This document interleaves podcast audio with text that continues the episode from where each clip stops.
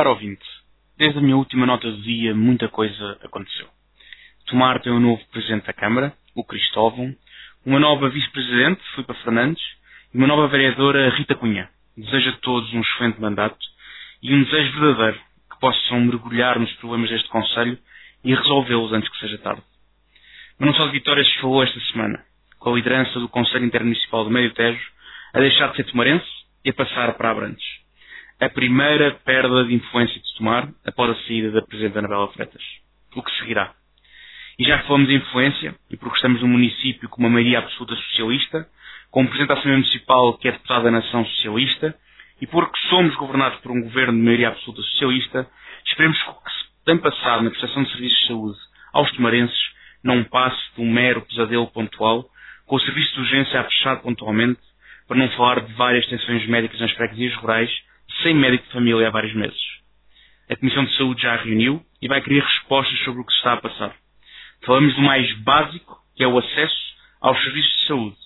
E já percebemos que não os podemos dar como garantidos. Depois, para lhe dar nota de uma diferença assinalável entre os políticos de Tomarense e Lisboetas.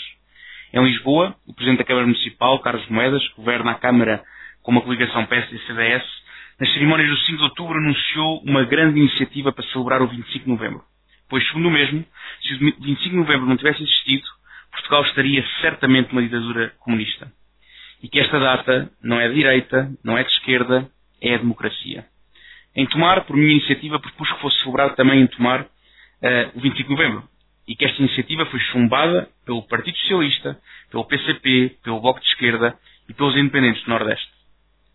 25 de novembro de 75 é uma data tão importante para a afirmação da democracia pluralista, pluripartidária e civilista que hoje temos como a Revolução dos Escravos. Sabe quem é que disse esta frase?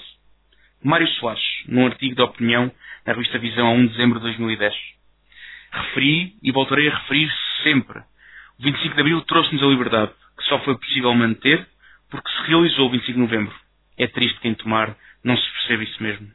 Numa altura em que a liberdade é tão valiosa que não podemos dar como garantido, como se pode ver nos dois grandes conflitos que estão a acontecer, e que de um dia para o outro tudo pode ser colocado em causa. Faz sentido celebrar o que nos garante que podemos viver em liberdade e em democracia. Por último, pergunto ao ouvinte se já teve a oportunidade de ir à festa de Santiaria. Como é habitual, foi abençoada com as chuvas de outubro. Ainda assim, não há chuva que demova um tomarense participar na festa. Tenha uma boa semana.